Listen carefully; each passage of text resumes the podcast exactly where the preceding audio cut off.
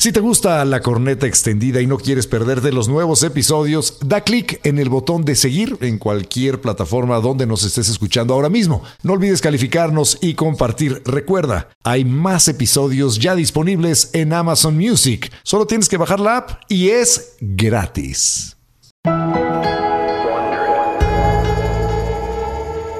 Este podcast contiene lenguaje explícito y está dirigido a un público adulto. El mensaje puede considerarse vulgar y ofensivo. Recomendamos discreción. Sabemos que se les abrió. y que se les va a seguir abriendo el apetito cada semana. Por eso regresa el podcast más escuchado de Amazon Music. La corneta extendida, Nueva temporada. Totalmente extendida para llenarte de placer informativo. Deja que se descargue en tu aparato nuestro elixir auditivo. La corneta extendida, nueva temporada. Cada semana el tema más duro. Y el más actual que nos dé la gana abordar. Sin censura. Sin tapujos. Sin vergüenza. Cada martes te entra uno nuevo. Un nuevo episodio de La corneta extendida. Sí les dijimos que era nueva temporada, ¿verdad? La corneta extendida. Nueva temporada. Porque es nueva y no es vieja, porque es nueva. La nueva temporada de La Corneta Extendida, nueva temporada. Bueno, cabrón, pero ¿cómo sabes que tú, tú, tú, estaca, no estás loco, güey? Yo la, la verdad es que no sé si lo estoy o no lo estoy. sea, Yo tengo la no, ligera sospecha de que ya. No, es en serio. Después de, de- de pensarlo, este, muchas veces yo he creído que sí estoy loco. Creo Pues que que yo sí. tengo 40 años de conocerte y también creo que sí estás medio loco. cabrón. Sí, y, y yo digo, la verdad es que no dudaría de que tú presentes algún tipo de cuadro este, pues de locura. De, de- ¿Tú tú de que crees? estás mal de la cabeza, porque no es normal, güey. O sea, yo creo que yo estoy más bien pendejo, no loco, güey. O sea, más bien yo me quedé en sea, la infancia. Es que no, no, pendejo no estás, pero loco sí, güey. Te gusta ver el mundo arder, te, te- te da risa el presidente. O sea, te dan risa unas cosas que no son chistosas, cabrón. Güey, el De presidente es un gran comediante, eso independientemente de su gestión al frente del, del timón. ¿Le estás es diciendo payaso? No, no, no, de ninguna ¿Le manera. estás diciendo payaso? Gran comediante. Bueno, está bien. Es un gran Oye, comediante. Pero bueno, para definir yo si la estás- verdad es que no sé si estoy loco o no, güey. Yo No, sospecho no, que sí, pero no me quiero quedar con mi... O sea, ¿quién soy yo para diagnosticarte? cabrón? ¿Quién es el público de la corneta para diagnosticarte? Mejor te vamos a llevar a consulta. Vamos con el doctor? Enrique Camarena, presidente de la Asociación Iberoamericana de Neurociencias y Psiquiatría, quien está otra vez con nosotros en la corneta porque vamos a llevar al estaca a consulta. Bienvenido, Doc. ¿Cómo está, doctor? Muy bien, muy bien, gracias a ustedes. Oiga, muy Doc, bien, muy contentos de tenerlo otra vez por acá. Va- Vamos a jugar a que esto es una consulta. Y, y le llega a José Ramón por primera vez eh, en su vida. Es un paciente al que usted nunca ha tratado. Pero yo que soy, yo que soy su esposa, Ah, vas a ser mi esposa. en esta, en Ok, esta ocasión, tengo, va. doctor, tengo la sospecha de que mi marido está loco. Se lo dejo Güey, un mi momento. esposa no habla así. Esta ¿Cuándo esposa tuya sí, güey. Esta esposa sí. La de verdad yo sé que no. Yo sé que la doctora no habla así, güey. Te dije que estoy pendejo, no loco. Bueno, entonces, Doc, ¿cómo aborda una consulta para determinar si un ser humano está mal de la cabeza o no? Bueno, hay, hay, hay una estructura, ¿no? Hay, hay una estructura predefinida. Seguimos un, protocolo, una secuencia de preguntas, ¿no? Que generalmente tienen que ver qué tanto está en contacto con la realidad y qué tanto está fuera de la realidad. Empezando por las preguntas más simples de ¿a dónde estamos? ¿Qué día es hoy? ¿Cuántos años tienes? ¿Cómo llegaste aquí? ¿Quién te acompaña? Y, y entonces empieza uno a profundizar, ¿no? ¿Cómo llegaste al mundo? Pues No, no creo que querramos hablar de la O a concepción la del oficina señor del San doctor. Cristóbal. O, o- o a la oficina, doctor. Pero, o sea, o ¿dónde estás? Eh, ¿Qué estamos haciendo aquí? ¿Qué día es eso? Me Esas las puedes contestar, lógico, ¿no? Pero, ¿cómo, cómo se profundiza más? Se va profundizando Estoy en mi en el- casa, sentadito, muy contento, Ajá. hablando con el doctor, hablando con este pende, digo, con mi compañero de trabajo, Eduardo, este, y me siento bien, pero yo la, la verdad es que sí sé que no tengo un trastorno, pero también creo que luego tengo, por ejemplo, pensamientos antisociales horribles, doctor. Me, me dan ganas de, por ejemplo, cada vez que estoy en un elevador, dejar un pedo. siempre procuro dejar un pedo en el elevador. también, yo Y- también Y, luego bajarme sonriéndole a la gente. Lo hago tiro por viaje. Si usted me ve bajándome de un elevador, no se No suba. se suba. Porque siempre dejo un pedo. Y, y- y de verdad lo hago. Y me da mucha risa. Pero, y, y bueno, tengo entonces otros después, de, pensamientos después más de estas preguntas que son, digamos, convencionales, ¿dónde empieza usted a sacar hebra? ¿Dónde empieza? ¿Cuáles serían unas preguntas así que y serían ya más indicadores de que algo no anda bien? empezamos, eh, obviamente, en, en- en cualquier consulta de esta naturaleza, Lalo, eh, eh, hay que crear un clima agradable, un clima de confort, un clima de confianza, ¿no? Porque eso es básico. Entonces, eh, entramos un poco en el terreno del, del mundo, porque, bueno, y usted, del mundo del paciente, me refiero. Eh, Del tú a- loco. Tú a qué te dedicas, en qué trabajas, etcétera. Digo estupideces. Y, y de repente pues viene la pregunta, bueno, ¿y por qué estás aquí? Entonces... eh, Porque me, porque trajo mi esposa, que no yo. Exactamente, eso es lo que generalmente contestan muchos de los pacientes psicóticos. Pues yo no sé por qué estoy aquí, doctor. La verdad, la verdad yo no sé, pero pues me trajeron y pues, pues aquí estoy, a ver de qué se trata, pero pues yo no sé por qué me trajeron, la O verdad. sea, no hay, no hay locos que digan po- porque estoy mal de la cabeza, porque... No, estoy- porque ese es estoy- uno de los elementos básicos del La paciente negación. psicótico, ¿no? El, de- el decir que pues yo no tengo nada y yo no sé por qué dicen que tengo. Ok, y después de esa pregunta de por qué estás aquí, Y entonces la siguiente pregunta es, ¿y entonces tú piensas que no tienes nada? No, yo no tengo absolutamente nada, ¿no? Cuando le contesta a uno un paciente esto, entonces nos salimos del carril y nos metemos al carril de él, ¿sí? A su mundo, a su submundo de pensamientos, de ideas y de ideas delirantes. Generalmente ya tenemos algo de información.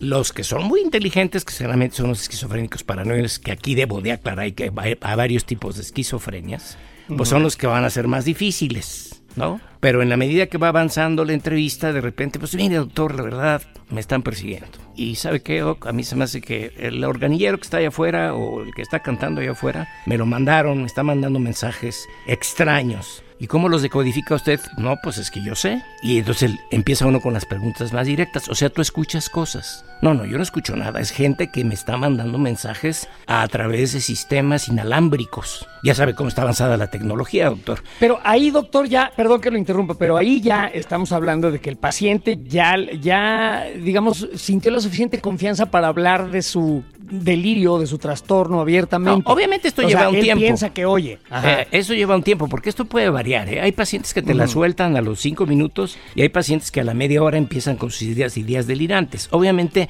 son estrategias que uno va aprendiendo a través de los años, ¿de acuerdo? Ahora, entonces, por ejemplo, si yo, yo soy la esposa, ¿no? de- del doctor. ajá, Y yo le digo a usted, doctor, ay, mire, yo traje a mi marido porque últimamente le he dado por comer popó. ajá. Tiene, tiene trastornos, este, ¿cómo le llaman ustedes? Tiene trastornos de la excreción. de la excreción coprofágico se llama. Coprofágico, coprofágico. es Sí. aquel que come caca, ¿no? Literalmente. sí, sí. Conozco a muchos, ¿eh? Coprofágicos. O- o a, a quienes yo considero que son unos come mierda, pero, Pero este, eso, no se eso los lo hacen digo, ¿no? por cuestión profesional, ¿no? Este, estamos hablando Sí, de ciertos pero cuando tipos literalmente de las de personas espectáculos. cuando literalmente las personas meten la mano a la taza y degustan lo que ellos mismos excretaron ya estamos hablando de un trastorno es muy Eh, común eso doctor de que No, la no, gente coma No, no, no es común, no es común. La coprofagia es, es poco común, es realmente muy extraña y estamos hablando ya un grado de un deterioro eh, intelectual y cognitivo muy importante para que existan este tipo de fenómenos. Y déjenme decirles que no es propio de la psicosis. Ah, ¿no? Lo que sí puede haber, y es muy duro lo que voy a decir, es canibalismo. Eso sí existe en la psicosis. Es raro, es raro, pero sí se llega a observar. Sí se llega a observar en un grado de psicosis extrema, ¿no? Híjole, qué feo. Pero bueno, regresando, perdón, que eh, es que nos interesa el tema del popó. Ah, Primero que nada, la, la pregunta este, eh, sobre el lenguaje. ¿Se dice el popó o la popó? ole popó. Olé, popó. Ole popó. Dejémoslo en le popó, que, que me, que me parece muy bien y muy interesante. Suena más afrancesado, más afrancesado. Le Claro, popó, más bonito, le popó, más mucho más elegante. Ahor- Ahorita hay mucho eh, tema en los medios acerca de un juicio entre dos figuras de Hollywood, dos, una actriz y un actor, Johnny Depp y Amber Heard, su ex esposa. Y una cosa que se filtró a los medios es que la señorita Amber Heard, eh, en- encabronadísima con, con Johnny, en algún momento defecó sobre la almohada de este compa. O sea, Eso- le dejó una popó ahí en su almohada y le dijo que habían sido los perros. Y Johnny Depp eh, declaró ante la corte que no podía ser eso un popó de perro porque era muy grande y era más bien algo que le dejó eh, su pareja. Ahora, eh, eso califica guardó de el un pedazo. trastorno. eh, eso es un trastorno de excreción o nada más es un insulto terrible y Fíjate, horroroso. fíjate que es una excelentísima pregunta. No sé si ustedes sepan que algunos ladrones que Sí. llegan a las casas y asaltan y se llevan los objetos, defecan en la sala o en la recámara. Sí, qué va. De ahí lo de Y, caco, y tiene ¿no? un origen etológico. No mames, de, de ahí viene la palabra caco. Yo- debe de venir lo de caco, ¿no? O, o es de cacomistle. es porque los Yo cacomistles pensaba son que como- Viene de Cacomixtle, viene de Cacomixtle. No, yo, yo pensé que los Pero cacos, bueno, porque hay coincidencias había la banda de lingüísticas. los- hay sí, coincidencias la banda de los lingüísticas. zurrones. Los Dejan que caquitos. Se, se zurran Sí. en algún lado, pero perdón, lo, lo interrumpimos. No, pero déjame les explico por qué, porque esto tiene la razón de ser. O sea, es, es marcar territorio. Pero eso es una verdadera ofensa. O sea, en- encima de todo. te Bueno, y eh, te cagas, digo, el cabrón. conflicto entre estos dos personajes, eh, yo no lo conozco a fondo, pero se ve que está intenso, ¿no? Sí. Y tampoco conozco, pues, esta chica que tan sana será, pero realmente, pues, es una actitud, pues, no muy normal. Digamos que, como diríamos nosotros en psiquiatría, cuasi psicótica, porque hay cosas que son cuasi psicóticas, ¿no? E- Eso me interesa mucho, doctor. O sea, ahí estás ya en una frontera. Cuando haces una cosa tan escandalosamente ofensiva como, perdón que lo diga yo así, pero cagarte en la almohada de alguien más. De tu eh, pareja. Eso es una, eso es una agresión, eh, digo, o sea, de eso a un puñetazo en el hocico no hay mucha diferencia. Es una Sí. agresión total y absoluta. Sí, Entonces, porque ahí no tiene nada sí que ver con marcar territorio, eso tiene que ver con hacerte sentir mal a ti. mal, o sea, me, me cago en tu almohada Para donde humillarte. pones la cara, cabrón, para, Para humillarte. humillarte. Entonces, ahí ya vemos una frontera, creo que utilizó usted esa palabra eh, o algo muy similar, la frontera entre lo normal y lo que ya raya en locura. Esta mujer está un Un poco loca. trastorno. Pues mira, pues no es una conducta muy, muy sana. Yo, yo creo que sí no. raya en lo psicótico, ¿no? Digo, desgraciadamente no tengo la información del caso a profundidad, pero no sé si esta chica, además de esa conducta de defecar, haga otro tipo de cosas que podrían presumirse cuasi psicóticas, ¿no?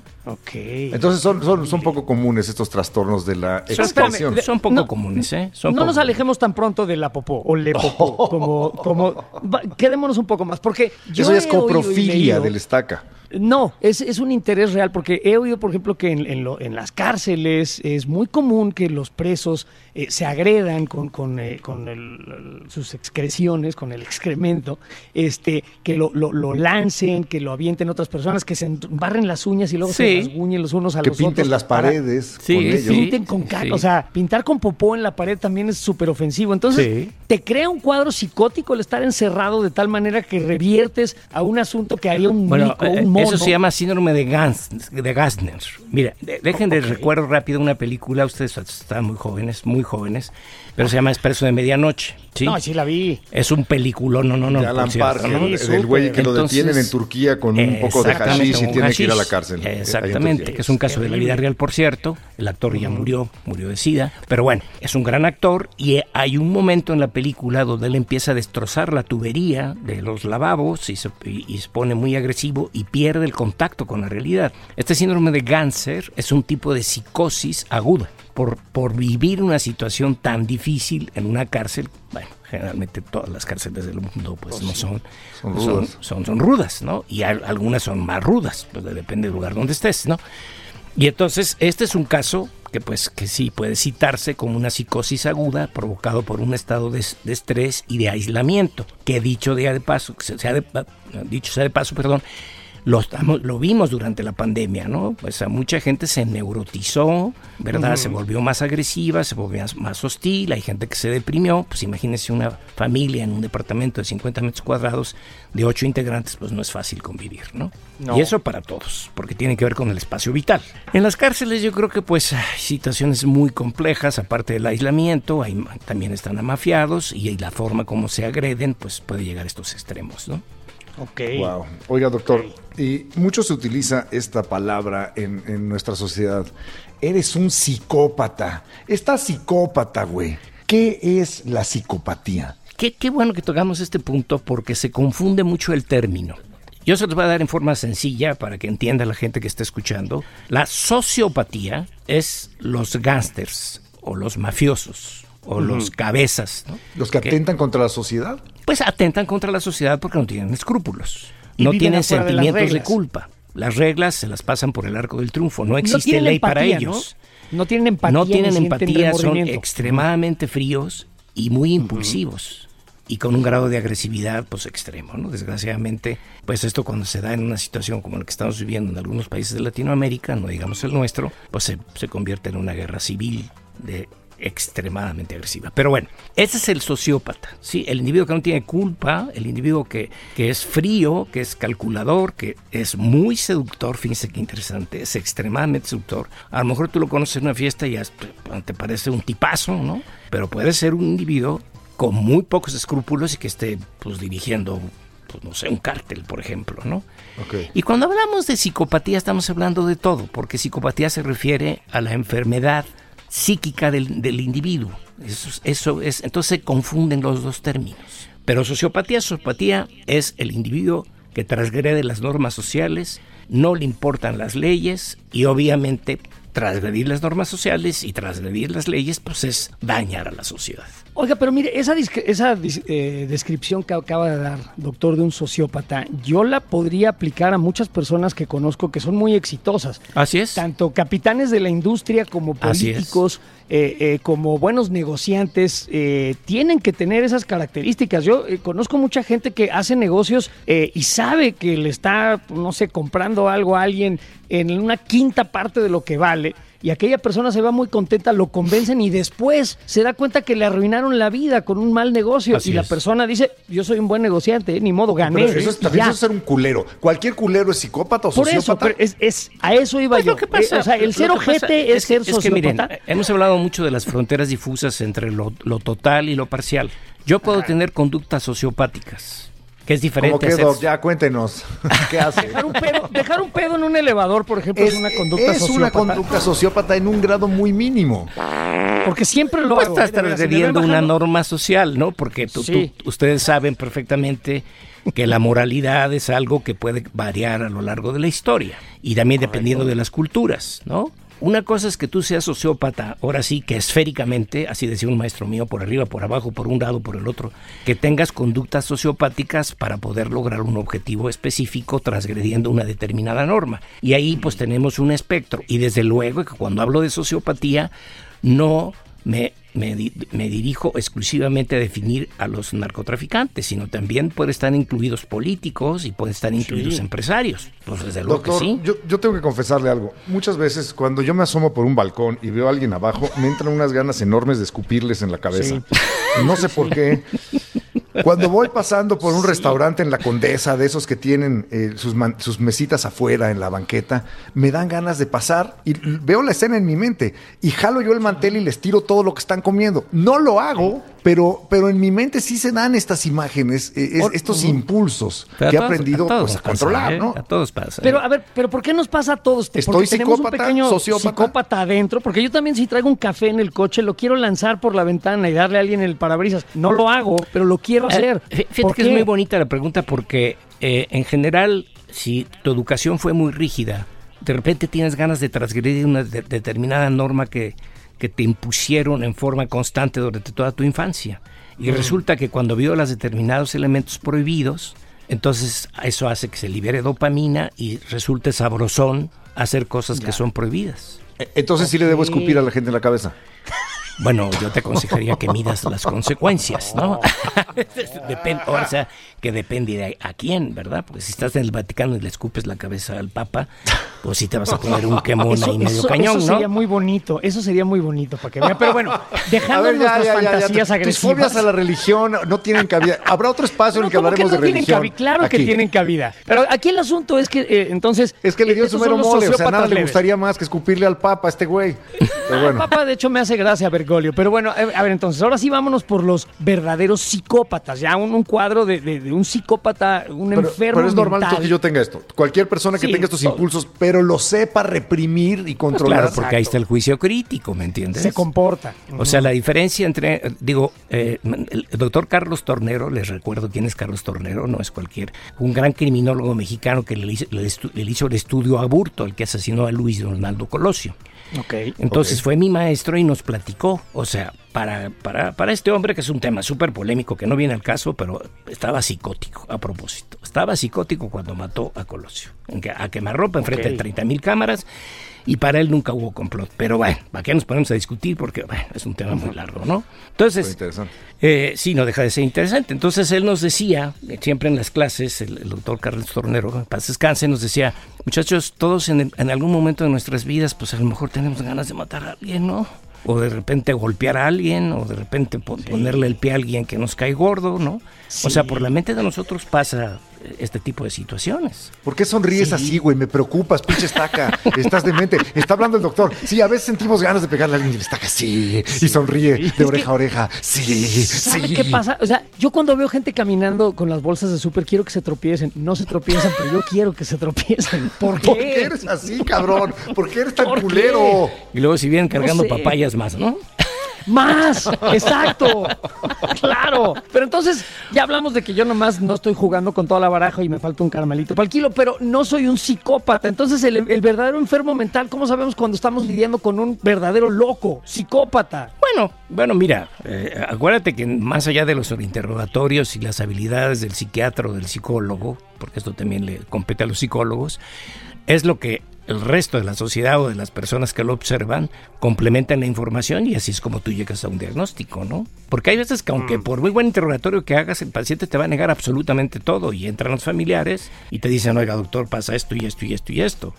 Y entonces dices, bueno, entonces quiere decir que las cosas sí están caminando mal, ¿no? Aquí lo importante, el, el, sentido real de la convivencia humana tiene que ver con una cosa que se llama juicio crítico, fíjate, ¿no? Es, a ver, este, yo puedo andar con un bikini o a lo mejor nada más con un calzoncito en, Río de Janeiro. Imaginarlo en bikini. O en Cipolite, ¿Por qué nos imaginarlo en bikini, Doc? Oye, pero pues imagínate yo caminando con un bikini en el Zócalo, pues dices, a ver, pues como que no es el lugar más adecuado. Y luego te metes a la catedral, ¿no? Pues tampoco, ¿no? Pues así. Pues, como de qué se trata. Entonces, pues el juicio crítico es el que te, te, permite discernir, entre comillas, lo que es bueno y lo que es malo, dependiendo de las circunstancias en las que estás envuelto. Y bueno, pues a los esquizofrénicos de repente, por eso la conducta del esquizofrénico y del psicótico es impredecible. Puede cometer errores de juicio muy graves, ¿no? Ahora vamos a hablar de, de los, el delirio. ¿Qué es un delirio? Cuando alguien sufre de un delirio, ¿de qué estamos hablando? Mira, un delirio es una idea consistente, persistente en tu mente, irreductible a cualquier tipo de lógica. Okay. Y que estás plenamente convencido, estás plenamente convencido de, de, que lo que tú estás pensando es tu realidad y no hay poder humano, ni persona, ni grupo que te convenza que lo que tú estás pensando está equivocado. O sea, yo soy un hombre lobo. Ese es mi delirio. Me convierto en animal en la noche. y ese es mi delirio. Entonces yo estoy convencido de que tengo que amarrarme a la pata de la cama porque si no podría yo salir y matar a alguien porque soy un hombre lobo. Y eso nadie me lo va a sacar de la cabeza. Ahí ya estamos hablando de una idea fija y como dijo usted, irreductible a cualquier tipo a la de lógica. O sea, es irreductible a la por más que me digan, mira, no tienes pelo, no tienes colmillos, no tienes este cola, eh, ni, aullas este, cuando ves la luna, no eres lobo. No, sí soy lobo. Sí soy lobo. Adiós. Eh, hay, muchos tipos de delirio que hemos escuchado, El delirio de grandeza, el delirio de persecución. ¿Cuáles son los más comunes? Esos dos que acabas de decir. Le dices al clavo. El de grandeza y el de persecución. El de persecución y el de grandeza. Quiero hablar del presidente y, y, me van a, se va a enojar Eduardo, pero a ver, delirio de grandeza, yo soy un no gran líder. No tiene delirio de este, grandeza el presidente, es un gran líder. No, pero es que, eh, bueno, es que eso de que es un gran líder es muy discutible, pero... bueno, la masa lo sigue, vamos a dejar, un gran líder. Vamos a dejar al Obrador. Cualquier presidente, algún político encumbrado, este, tiene de alguna manera un delirio de grandeza, no sé, a lo mejor cuando Vladimir Putin decidió invadir a sus vecinos en Ucrania y, pensar que el mundo le iba a dar la razón y que nadie se iba a, levantar una ceja y decir que está haciendo este loco. Y no fue así. ¿Está en un eh, delirio una persona que toma una decisión de ese calibre? Lo, que pasa es que, mira, tú, tú, tú eh, ves la trayectoria de Putin, eh, saben ustedes perfectamente que lleva 20 años en el poder, todo le había salido bien, y de repente el cuate empieza a entrar en esta situación de la invasión territorial por parte de la OTAN, que a ver cada vez se acercan más y ahora resulta que en Ucrania quieren poner bases de la OTAN, pues ahora sí no friegues, ¿no? Pero ¿qué pasa? Fíjense qué interesante, ¿no? Yo empiezo a tener poder y luego empiezo a triunfar. Cambio las leyes para seguir siendo presidente 20 años. Todo me sale bien y entonces ya me siento que ya no soy vulnerable. y que mis decisiones no van a ser equivocadas. Bueno, los entendidos dicen que no calculó, pues que está globalizada las relaciones económicas entre todos los países y la está pasando duro. Oiga, doctor, en el caso de, de, sus pacientes, digo, no, no, no tiene que entrar en detalles ni decir nombres ni mucho menos, pero ¿cuáles han sido los, los delirios de grandeza más extraños con los que se ha, o más comunes con los que se ha enfrentado? Pues muchos, o sea, mira, generalmente toman un, a un líder de referencia, eh, y bueno, por ahí en la época de Superman, que pues empieza por los años 50 y se prolongó hasta los 80, 90, pues no, pues yo soy Superman, ¿no? ¿Neta le han llegado pa pacientes que dicen que son Superman? No ahorita porque Superman ya pasó de moda. No, okay. O sea, el contexto también tiene que ver, eh, digo, la, Entonces la le dicen forma que son López Obrador. Um, ahorita quién le llega, exacto, le llegan muchos pejes, a la- o sea, le llegan pejes. Le llegan muchos canelos. Pues, no, pues no me ha este, tocado, no me ha tocado ninguno, ¿no? La- lo que pasa Es es, que, nadie quiere ser él. Mal ejemplo, güey, nadie quiere Bueno, ser el, él. el Canelo, güey, el, el Chicharito Hernández, no sé. Ande, le llegan así de repente, yo soy, yo soy Messi. De, de peso medio y. Ajá. Fí- Fíjese, eh, eh, José Ramón y Lalo, que no, últimamente no me ha tocado gente que tomen a un personaje de referencia. Lo que sí dicen es que yo, no- para mí no hay secretos en la vida, yo tengo la solución a todo, yo soy invencible, digan lo que me digan, eh, a mí me la razón. pellizcan, yo tengo to- toda la razón. este, Ya ves, güey, te dije que estás medio loco. Y entonces, pues esas son las famosas ideas megalomaníacas, es que así son descritas. Que por cierto también se presentan en la fase maníaca del trastorno bipolar. En esos momentos que están arriba, se sienten que son dueños del mundo y que todo el mundo se la persina. Todo mundo se la persina, ¿no? Y este, yo ahorita me voy a comprar dos Mercedes-Benz y tres BMW. Oye, compadre, pero pues, te vas a acabar tu fortuna. No importa, mañana la recupero, porque soy muy bueno para los negocios. Y venga. Ok. Y el vendedor, pues bien contentote, ¿no? Pues el que le importa, pues Claro. esté loco, pues venga, pues ahí mi- mis comisionzotas, ¿no? Pues un desastre. Acaban con sus fortunas. Digo, toda este- proporción guardada, porque me acuerdo de un paciente en Acapulco, se metió a la comercial mexicana, compró todos los peluches de la comercial mexicana, todos, todos, y lo empezó a repartir en la calle. Y bueno, pues todos los chamaquitos se bajaron ahí del, de, pues, de los barrios, que hay mucha gente pobre en Acapulco. Pues oh, venga, venga. bueno, y se hizo un tumulto y este regalando peluches, ¿no? Obviamente este no podía comprar Mercedes-Benz, pero compró peluches. Pero tenía buen corazón. Y se acabó Pero tenía buen en peluches. Este delirante. Sí, claro. Bueno, lo bonito es que volaron peluches en Acapulco y eso siempre se Siempre agradece. vuelan peluches en Acapulco. Está bien. Y el otro tipo de delirio común, que es este delirio de persecución, no es al mismo tiempo un poco delirio de grandeza. Soy tan importante que está la gente atrás de mí, me está buscando la CIA y, Puede- y sí. el FBI. Sí, sí, sí, sí, están perfectamente conjugadas porque les decía yo en el, el programa pasado, les decía, a ver, este, ¿tú a qué te dedicas? No, pues soy empleado de, de- de- en un centro comercial. ¿Y, ¿Y quién te persigue? La CIA. Ah, ok. la Sí. CIA. Bueno, ¿y por qué? Pues no sé, doctor, es lo que yo quisiera saber, pero estoy escuchando. Ahorita, ahorita me están diciendo, me están diciendo, me están mandando mensajes que se van a echar a, a Putin. Se van a echar a Putin. O sea, tú sabes también la información que la CIA dice. Sí, sí, pero me lo están diciendo, ¿no? Es, me acuerdo me- que me decía un paciente, no, es que usted no sabe, doctor, que existen en el Polo Norte unos aeropuertos escondidos donde los rusos meten aviones ultrasónicos. Y yo, yo le pregunto, ¿y los gringos no lo saben? No, no lo saben, pero yo sí. Ah, pues entonces Bueno, a lo mejor tenía cañón, ¿no? razón. en una de esas.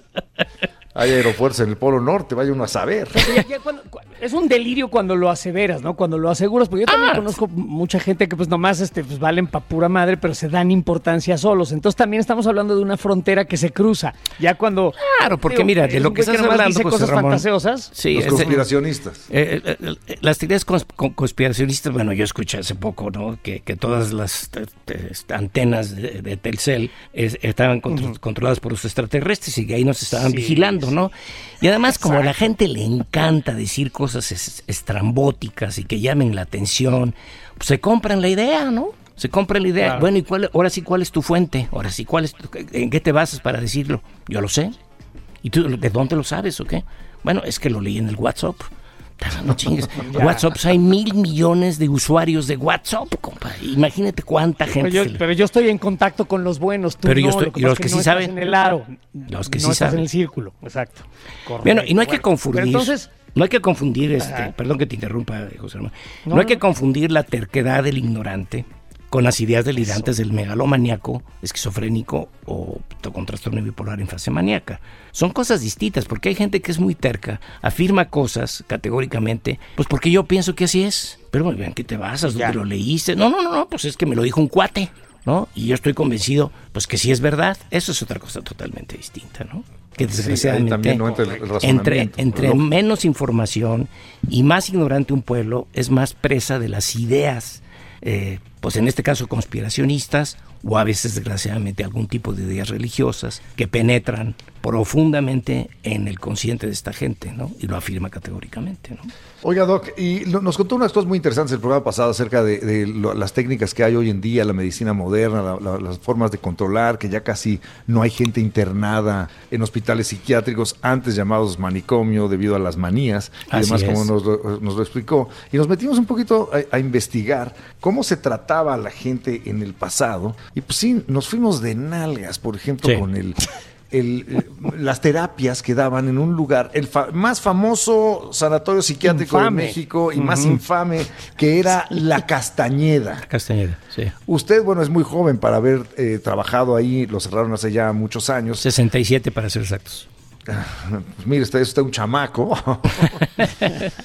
y y bueno, ahí se llevaban a cabo todo tipo de, terapias, entre ellas los electroshocks. ¿Qué nos puede contar de esas, épocas? Eh, eh, qué bueno que, lo mencionas, Eduardo, porque está muy satanizado la electroterapia. ¿eh? ¿eh? la electroterapia es efectiva, pero ahora lo sedan. Les ponen electrocefalograma. Hay tres médicos. Ah, ¿se siguen dando electroshock? ¿Para, qué sirve la electroterapia? O sea, esto estamos hablando de aplicar una corriente eléctrica directamente al cerebro de un paciente. Pero está medido con un aparato... Eh, eh, de esos que tienen en Garibaldi, ¿no? Ah, ah, bueno, no. te dan unos tequilas y le suben. A ver, aguanta 10, güey. No, no, no. ahora baja la peda con esos toques. O sea que algo sí le hace bueno al cerebro. Pero a ver, lo que, pasa es que en la época de la castañeda, fíjense, estamos hablando de hace cuántos años. O sea, no, no existía la tecnología que existe actualmente, ni existían los, los este, anestesiólogos que lo sedan ahora. Ahora lo sedan los pacientes. Eh, y, bueno, es otra cosa totalmente. Lo que pasa es que cambia los campos magnéticos del cerebro y hace que se haya una liberación masiva de neurotransmisores cerebrales. Se los juro que yo he visto pacientes que no han salido con nada más que con electroterapia. Ahora, hay una tendencia al abandono porque está muy estigmatizado. ¿No? Porque piensan que sacamos unos cables de alta tensión de la pared y se los damos así en, vivo, ¿no? Y empiezan a usar rayos y, centellas. Y ahí sí tiene un poquito la culpa Hollywood, porque son un poquito amarillistas en ese sentido. ¿no? Bueno, no sé si se acuerda de la película esta con Jack Nicholson, One Flew Ah, como no. O sea, en donde el protagonista, que es nuestro héroe, acaba eh, eh, como un vegetal después de una terapia de electroshock. Exactamente. Y eso es totalmente mentira. ¿eh? Digo, se los digo eh, con todo conocimiento de causa. La electroterapia sigue siendo aceptada, es más, salva muchas vidas, saca de lenta a mucha gente, pero ojo, ojo, bajo efecto de anestésicos, con un anestesiólogo, con protector, con les ponen un tubo para que no se vayan a broncoaspirar. ¿Y sabes cuánto dura la crisis? 35 segundos. Ok. De es cortita, es cortita. Y los pacientes ni se acuerdan, no hay sufrimiento, no hay nada de sufrimiento. Cuando a los que será dos, tres horas que se recupera porque si está en estado como confusional, dice, doctor, no me acuerdo de nada. Y están mejor en qué, ¿en qué casos es necesario eh, este tipo de, de Es muy fácil la respuesta. Cuando todo lo que ya hiciste, ya le diste toda la farmacopea completa que existe en la psiquiatría, cuando ya hiciste todos los esfuerzos, cuando el paciente sigue siendo agresivo y no se controla y sigue delirando, cuando este, la familia ya está desesperada, obviamente le haces que firmen un consentimiento informado, les explicas se trata del procedimiento y es cuando se aplica la electroterapia. O sea, no es de primera elección, nunca, ¿eh? Nunca es de primera elección. Es más bien un último recurso. Es un último, un último recurso, efectivamente. Y, entonces en algunos casos ha fallado, o sea, nada más, perdón, sí, sí falla. ha, fallado de, que no cura eh, el cuadro y o hace más daño eh, a la persona que la recibe. Fíjate que esa es una excelente pregunta. No, no hace más daño, pero a veces no resulta. Pero entonces ahora aparece una nueva terapia que les quiero platicar rápido que se llama eh, eh, eh, estimulación magnética transcraneal. Sí, son unos aparatos que te ponen en la cabeza, entonces también cambia los campos magnéticos del cerebro, modifica la, la polarización de la membrana de la neurona y los pacientes mejoran. No todos, pero muchos mejoran. Oiga, yo, he leído un poco al respecto de esas terapias magnéticas en el cerebro y dicen que de pronto puedes recuperar recuerdos que tenías totalmente olvidados. Así que la es. gente que se somete a estas terapias de pronto ¡pah! le llegan flashes de su infancia o de Así su es. juventud. ¿Cómo sucede eso? Lo que pasa, bueno, el, el- el sistema, el sistema de la memoria es un poquito complejo explicarlo ahorita. está- tiene que ver con neosíntesis de proteínas y estructuras eh, de- dentro del cerebro que almacenan la información. Entonces, en el momento que tú, digamos, casi reseteas el cerebro, esos, esos núcleos donde se conserva el recuerdo aparece y entonces la persona le vienen a la memoria lo que ya había olvidado. Digamos, es una explicación muy simplista, pero para que ustedes me entiendan. ¿Y, y qué pasa si yo, eh, que me considero una persona sana, no sé, o sea, su mejor opinión, ¿no? Ja, ja, ja. ¿Qué pasa si yo digo, quiero que me hagan eso en el cerebro, me cambien eh, la polaridad eh, y, y con magnetismo, a ver qué cosas me regresan a la mente? ¿Se puede? No se utiliza para eso. Para, para estos recuerdos del pasado se utiliza más la hipnosis, que también se sigue aplicando, aunque no es tan efectivo como mucha gente piensa. Entonces, el, el tratamiento no es barato, es un, es un tratamiento que tiene un costo alto. Entonces, pues, así como para recordar cosas del pasado, meterte a terapia electromagnética, quienes lo hacen no lo van a hacer. Porque van a decir, bueno, ¿cuál es la justificación? O sea, a no ser que tengas un cuate, oye, pues no le hace, digo, les, les, les confieso, yo tengo colegas que dijeron, a ver, da- dame electroterapia para ver cómo se vive la experiencia. Y lo hacen, y lo hacen. Y no pasa nada. No mata neuronas, eso es bien importante.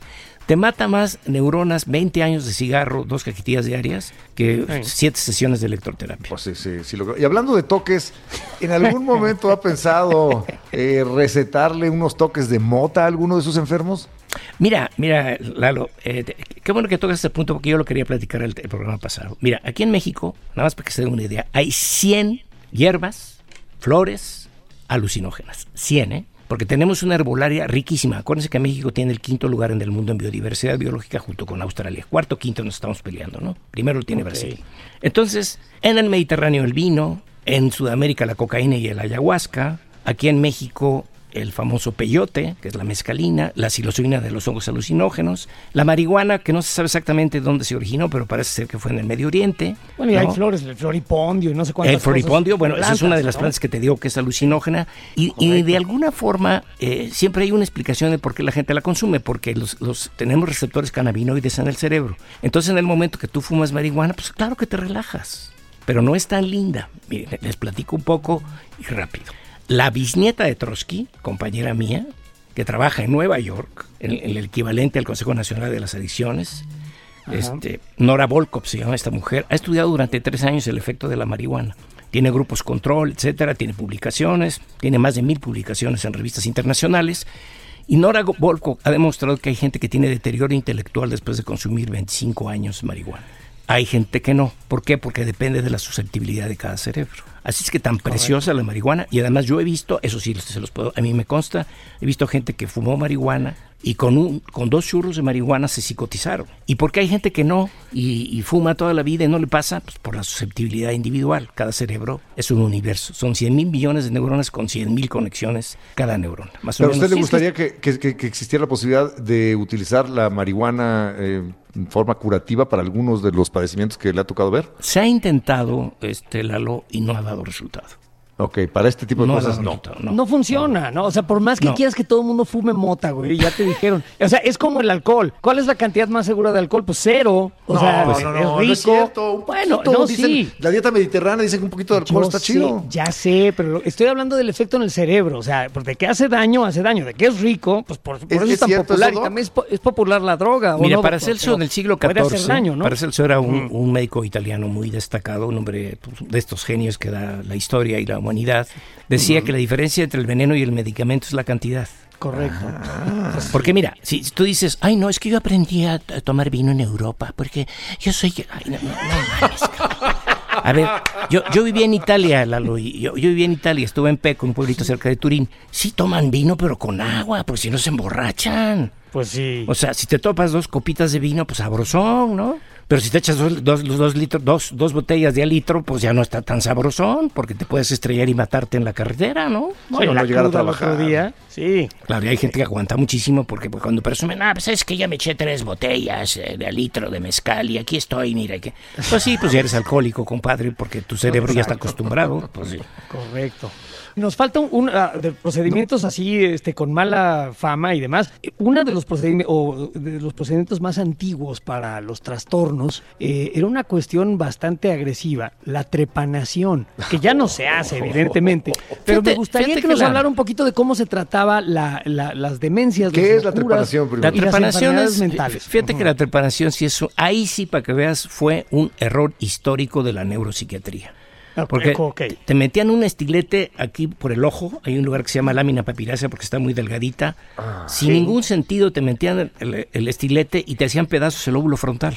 Que es, que es donde están pues, las capacidades superiores, ¿no? Exactamente. Y esto lo hacían para superiores. acabar con algún tipo, alguna locura, algún supuestamente, comportamiento. Supuestamente para que el individuo mejorara y la mayoría de las veces se empeoraba. Porque le Pues de- sí. lo dejabas como planta, lo Bueno, ahora sí si que no- con el cerebro y si no reptiliano. traumatizado, ¿no? Y si no traumatizado, pues si te meten un estilete por el ojo, ya nomás con esa violencia es para volverte más loco, ¿no? Obviamente. Ese sí es un, er- un error. ¿Y perdían pues, el bueno, ojo? Desde luego que sí, se los destruían. Ah, Se los destruían, ¿no? O parte del ojo, parte de la retina se la destruían porque pues, la lámina papirácea está junto al globo ocular, ¿no? Eso sí ya no se practica ni se va a volver a practicar. Existe un tipo de intervención para algún tipo de enfermedades graves, pero eso se llama psicocirugía. Pero no, ya lo hacen con una tecnología milimétrica. Pero sí se y- siguen extrayendo partes del cerebro, Doca. Eso No, no, no, no se extraen este, o, o se modifican Eh, quirúrgicamente. lo que hacen es destruir ciertas partes del cerebro. Por ejemplo, en la agresividad incontrolable hay un núcleo que se llama núcleo amigdalino, tiene forma como de esferita, como de canica, y lo destruyen y eso favorece que el individuo sea menos agresivo. O en casos de epilepsia, ¿no? Que separan En una parte de epilepsia los hemisferios, incontrolable, en trastorno obsesivo compulsivo incontrolable, de estos que tienen 100 obsesiones, 1000 rituales, también se utiliza la psicocirugía. En el Instituto Nacional de Neurocirugía, eh, Manuel Velasco Suárez lo practica. Ok. ¿no? Ok. Uf. No, les quiero mencionar uno que es bien importante. A ver, bien a importante ver, va. porque además lo, lo puedes hacer tú, lo puedo hacer yo y no pasa nada. El cambio de temperatura de, de- de muy, muy, muy, muy caliente a muy fría. El famoso, bueno, si ustedes se han metido, seguramente sí, al temazcal. Y si no, pues el, el- el- el vapor. Sí, sí, sí. Te echas un vaporazo, te metes al temazcal y luego te echas un regalazo de agua fría. Hay una liberación Sabroso. masiva de endorfinas y te relajas. Sí. Eso es lo que le hacían a Van Gogh. Frío, calor, frío, Frío, calor. calor, frío. frío, calor, frío, calor. Y lo más interesante del caso es que los pacientes mejoran por la liberación masiva de endorfinas. Entonces te sientes mejor después de hacer eso. Te sientes mejor. ¿Sabe También con el? Yo ejercicio. He hecho, ¿eh? he hecho eso, y yo voy justo eso porque boxeo, y entonces muchas veces cuando tienes un entrenamiento duro y luego haces sparring que te pegan y pues, se te hinchan los brazos y demás, te metes a un baño de hielo, o sea, Sí. después de bajarte del ring que estás caliente, que te sale vaporcito del coco, te meten a un baño de hielo y duermes como, esa noche duermes Así como es. bebé, Así como es. bebé y con una sonrisa así de, o sea, no hay nada más rico que después de una- un buen sparring y una- un entrenamiento duro, te metes a un baño de hielo y luego a jetear y como, pero como niño chiquito, como nunca. Así es. Y bueno, pa- para la gente que nos está escuchando, ¿cómo se puede beneficiar de esto? Eh, A lo mejor con su regadera, dándose un Sí, baño yo, calentito yo les y luego un a baño los frío al pacientes que final. tienen trastornos de sueño que se echen un baño de agua caliente y al final que aguanten por lo menos unos 10 segundos un baño de agua helada. Se liberan endorfinas y duermen mejor. Ah, pues eso está práctico para toda la gente que nos está escuchando. Habrá que hacerlo. es, Lo voy a incorporar. Y, y bueno, ahora sí. Ahora sí, mi estimado de Estaca. belleza? Yo, yo sé que le. ¿Qué? No, no, a mis rutinas de belleza se mamó. ¿Qué quieres? Vamos a. Debería de ver este güey, ahora, ahora que es este, así que, que tiene esposa joven, me lo tienen bien peinadito. y- me da consejos de moda el güey. es muy divertido. Y bien que estás ahí, ¿eh? Poniendo atención y aplicándolo, así que no andes de mamón. Bueno, a ver, ¿qué quieres ir al futuro o qué? Quiero ir al futuro, porque empezamos esta plática con eh, el- la, la- la consulta sobre la locura del stack. Eh, y este eh, tema va a ir incrementándose porque poco a poco se acerca a la demencia senil, que creo que es eh, pues un miedo que todos tenemos, porque Claro, e- claro. es algo que Sí. puede sucederle a quien sea. ¿Qué tan común es y cuáles son los primeros signos, las primeras señales para que esté yo pendiente? La primera pues la pérdida de la memoria, pero, pero acuérdense que la pérdida de la memoria todos la tenemos a partir de los 35 años, lo que pasa es que no se nota y después de los 60 se va notando más. Pero miren, Madres. tocamos un punto preciosísimo que es la neuroplasticidad cerebral. A ver, si tú estudias, juegas ajedrez, aprendes idiomas, haces ejercicio, aprendes cosas nuevas, estás favoreciendo tu reproducción neuronal. Está perfectamente demostrado, ¿eh? Entonces compensas la muerte neuronal. Entonces es un equilibrio entre la muerte neuronal y la reproducción neuronal. Porque antes, no, las neuronas no se reproducen. Desde el 2001 está plenamente demostrado que las neuronas se reproducen hasta la vida larga, ancianidad, se siguen reproduciendo neuronas. Y esto solamente se puede lograr estudiando cosas nuevas, ya sea haciendo leyendo, ya ejercicio, sea, eh, haciendo aprendiendo nuevos ejercicio. idiomas, Ajá. Leyendo, de- de- desarrollando cualquier actividad placentera, Tocando actividad un instrumento. placentera, tocando un instrumento. Todos esos factores favorecen a la reproducción neuronal. Pero ojo, las neuronas siempre se están muriendo. Eso se llama apoptosis o muerte neuronal programada. ¿De acuerdo? Ok. Todos lo tenemos. Ahora, ¿qué pasa con el demente? El, el que tiene demencia. Hay muchos tipos de demencia. ¿eh? Ahorita no voy a meter en detalles. Va perdiendo sus neuronas pero pierde más que las que, que- que las que se reproducen. Entonces, pérdidas de la memoria, pérdida del juicio crítico y desgraciadamente ya el último ya no controlan esfínteres, problemas motores, pero ya estamos hablando de una demencia muy avanzada. ¿no? Wow. ¿Y a todo mundo si viviera suficiente tiempo le llegaría la demencia senil? Pues sí, pero también te puedo platicar que, que- que el señor Jacobo Saludowski, se me viene ahorita a la mente, el tipo a los 80 y tantos años tenía una memoria privilegiada porque se mantenía en activo. Y hay muchos ejemplos. Anthony Quinn, un, gran actor, bueno, este eh, Picasso, o sea, individuos que se mantuvieron activos, Picasso en las artes plásticas, Anthony, Quinn en, la cuestión de actoral, y pues fueron individuos que conservaron su inteligencia prácticamente íntegra hasta su muerte. Y ya nomás para cerrar el asunto de la demencia, porque además se, nos está acabando el tiempo, ¿hay alguna manera, digo, si aprendemos todas estas cosas y leemos y tocamos un instrumento, ¿hay alguna manera de que llegue de todos modos? O sea, de que ni modo, te tocó la, la, Sí, la mala suerte de que a ti te llega de cualquier... Mira, hay un tipo de demencia que desgraciadamente es- se llama Alzheimer, que la- lo que le dio a Rita Hayworth, esta gran actriz norteamericana, pelirroja, guapísima, que bailaba, y empezó con su demencia Ya, ya, antes, tranquilo, Doc, tranquilo. antes de los Estamos cinco. vean, leve, leve, leve, leve. Sabroseándosela, pero con todo buenísima. el bruto que tiene unas Pero perdón que lo interrumpimos, pero es que... sí. Bueno, fue un sesgo, un sesgo ahí del sistema Está bien, límbico. está bien, Ustedes ¿no? pueden entender, ¿verdad? Le gusta, ¿qué- le gusta. Un sesgo si me hablan de Scarlett. Johansson me pongo Digo, igual, ¿no? Y, Sí. y, pues sí. Y, y les platico, eh, fue, fue una desgracia la vida, la vida de Rita Hayworth. Acabó eh, abandonada ahí en un, en un hospital psiquiátrico. Fue, fue horrible, ¿no? Pero es de la de- demencia tipo Alzheimer y sí tiene un factor genético. Pero bueno, si nosotros tratamos de, de hacer ejercicio y aprender cosas nuevas, eh, lo más probable es que logremos Así es. retrasarlo en lo más posible En la más demencia posible. senil. Y a lo mejor hasta, Entonces- hasta que se, se acabe la vida, que espero que sean muchos años, ustedes seguirán funcionando bien desde, desde el punto de vista intelectual, haciendo todas las recomendaciones que acabo de decirles, ¿no? Y, y ya nada más, una, una última pregunta. ¿Sí estamos locos, doctor? Su veredicto es. Su veredicto Su después de hablar conclusión. con nosotros todo este... te- ¿Sí estamos mal? Yo les voy a decir algo, pero no se vayan a enojar. Ojalá hubiera tantos locos como ustedes, ¿eh? porque hacen reír a la gente. Ah, gracias, Doc, gracias. O sea, sí están locos, pero son chistosos. Pero sigan. No, no solamente Gracias, eso. doctor. No, se- al contrario. Un gusto gracias, tener doctor. nuevamente Oiga, aquí en la corneta sí. extendida al doctor Enrique Camarena, presidente de la Asociación Iberoamericana de Neurociencias y Psiquiatría. Papá, nada Espero el más. siguiente tema, el siguiente tema en el cual lo requiramos porque este, la verdad es que siempre es muy agradable platicar con usted. Doc, muchísimas gracias y le Gracias mandamos un póster de Rita Hayworth. Ándele, Voy a pues. conseguir Conste, ¿eh? le voy a conseguir una buena foto de Para que se inspire. Ándele, pues. Sí. Ahí. Gracias. Gracias, Doc. Sabemos que se les abrió. Y que se les va a seguir abriendo el apetito cada semana. Por eso regresa el podcast más escuchado de Amazon Music. La corneta extendida, Nueva temporada. Totalmente extendida para llenarte de placer informativo. Deja que se descargue en tu aparato nuestro elixir auditivo. La corneta extendida, nueva temporada. Cada semana el tema más duro. Y el más actual que nos dé la gana abordar. Sin censura. Sin tapujos. Sin vergüenza. Cada martes te entra uno nuevo. Un nuevo episodio de La corneta extendida. Sí les dijimos que era nueva temporada, ¿verdad? La corneta extendida. Nueva temporada. Porque es nueva y no es vieja, porque es nueva. La nueva temporada de La corneta extendida, nueva temporada.